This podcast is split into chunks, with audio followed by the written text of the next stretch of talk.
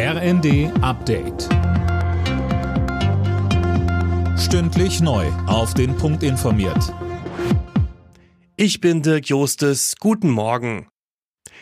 Lange hatte sich Bundeskanzler Olaf Scholz geziert. Nun will er offenbar doch die Ukraine besuchen. Das berichtet die Bild am Sonntag. Anna Löwer. Demnach plant Scholz zusammen mit Frankreichs Präsident Macron sowie dem italienischen Ministerpräsidenten Draghi nach Kiew zu reisen, und zwar noch vor dem G7-Gipfel Ende Juni. Aus Regierungskreisen heißt es, dass Berlin und Paris schon länger über einen Kiew-Besuch verhandelt haben.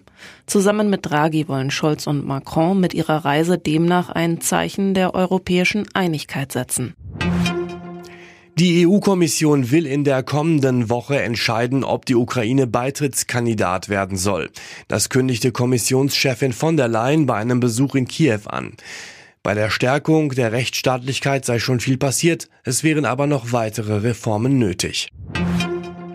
In Garmisch-Partenkirchen ist an die Opfer des Zugunglücks erinnert worden. Bei einem ökumenischen Trauergottesdienst waren neben Angehörigen, Freunden und Überlebenden des Unglücks auch Rettungs- und Hilfskräfte dabei.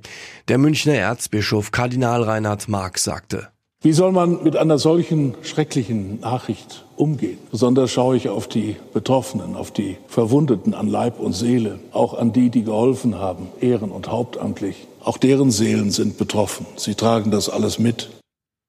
Bei dem Unglück waren fünf Menschen ums Leben gekommen, mehr als 40 weitere wurden verletzt. Mit dem Start des Sommerfahrplans stellt die Deutsche Bahn auch mehr Platz für Reisende bereit. Im Fernverkehr gibt's ab heute wöchentlich mehr als drei Millionen Sitzplätze. Außerdem gibt's neue Verbindungen, etwa von Flensburg nach Prag oder von Chemnitz an die Ostsee. Zum Fußball. In der Nations League hat die deutsche Nationalmannschaft zum dritten Mal in Folge unentschieden gespielt. Gegen Ungarn kam die DFB 11 in Budapest zu einem 1 zu 1. Alle Nachrichten auf rnd.de